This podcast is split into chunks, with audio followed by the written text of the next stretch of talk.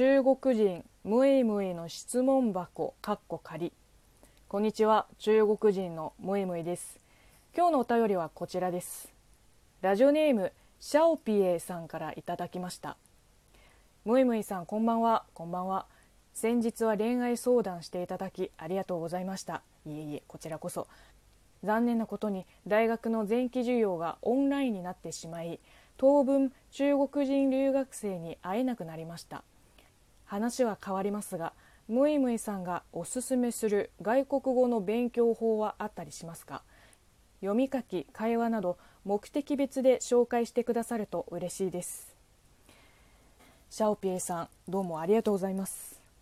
そっか会えなくなったのか。逆にチャンスかもよ。留学生たちは基本一人暮らしだからみんな今の私みたいに日本語で会話する機会が一気になくなって日本語力が落ちてしまうんじゃないかのストレスを抱えているはずです。もう今こそ電話とチャットで攻めるアタックチャンス。もう根気よく頑張ってください。さてさておすすめの外国語の勉強法ですね。正直ないですね。まあ自分が言うのもなんだけどここまで上達できたのは独自の勉強法とか秘訣とかそういうのないです。努力と根性とちょっとしたセンスです。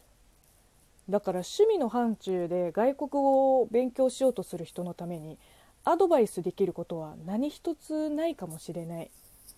でも私みたいに、まあ、だいぶ出遅れてるけどこの言語をマスターしてやるぞっていう返事もいると信じて私が実践している勉強方法方法論かなを教えます。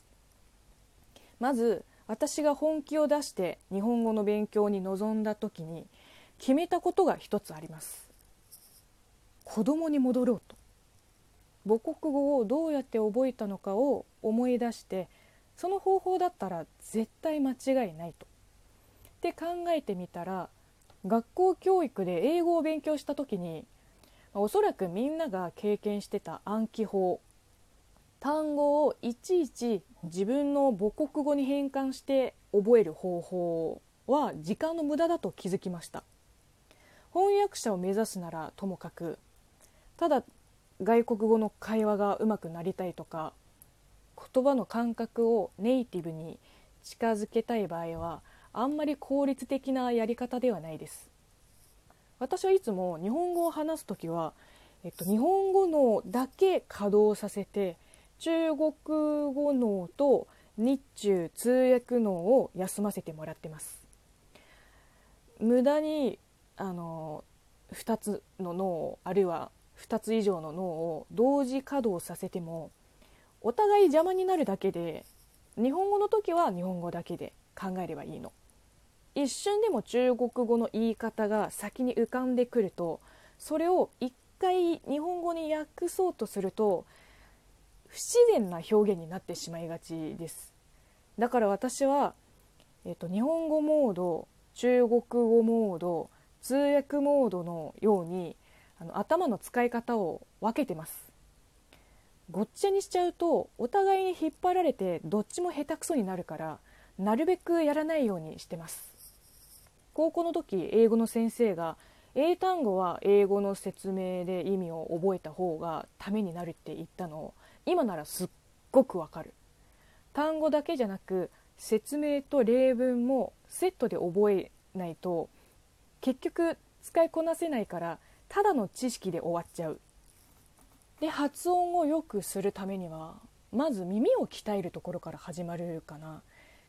正解を知らないと何が違うのかすらわからないから。耳の感度を上げるにはひたすら聞く以外の方法はないです。聞いて真似して音に出してみる。あの私が昔から具体的に実践しているのはとにかく日本のコンテンツアニメドラマはあんまり見ないけど映画お笑いバラエティーゲームラジオで耳を鍛えて本を読むのも好きだから通販で日本から本を買ってきて読む時は音読であとはとにかく日本語に慣れたくてスマホの言語設定を日本語にするとか日本語のサイトしか見ないとか日本語の歌だけ聞くとか。つまり一旦日本人になりきってみる。そしたらおのずと勉強方法が見えてきます。会話はやはり会話することによって上達していくから話し相手を見つけるところから始まります。友達を作るのがベストなんだけど日本に来る前はそれがなかなかあの難しかったので交流会とか飲み会は金欠状態でも行ってましたね。もう昔は人見知りだったけどやっぱり自分からどんどん話しかけていかないと会話のきっかけがないから日本語上手くなりたい一心で人見知りも多少治りました。で後になって打ち上げの場で話を盛り上げられるようにもなったしあの時は大体「えむいむい日本に行ったことない。どういうことですか？なんでそんなに日本語ペラペラなの?」の話で持ちっきりです。日本に行ったことない人界隈ではまあまあうまい方です。まあこんな感じでまとめますと語学の習得はやっぱり勉強法より努力と根性です。時間をかけて連度を上げていくしかありません。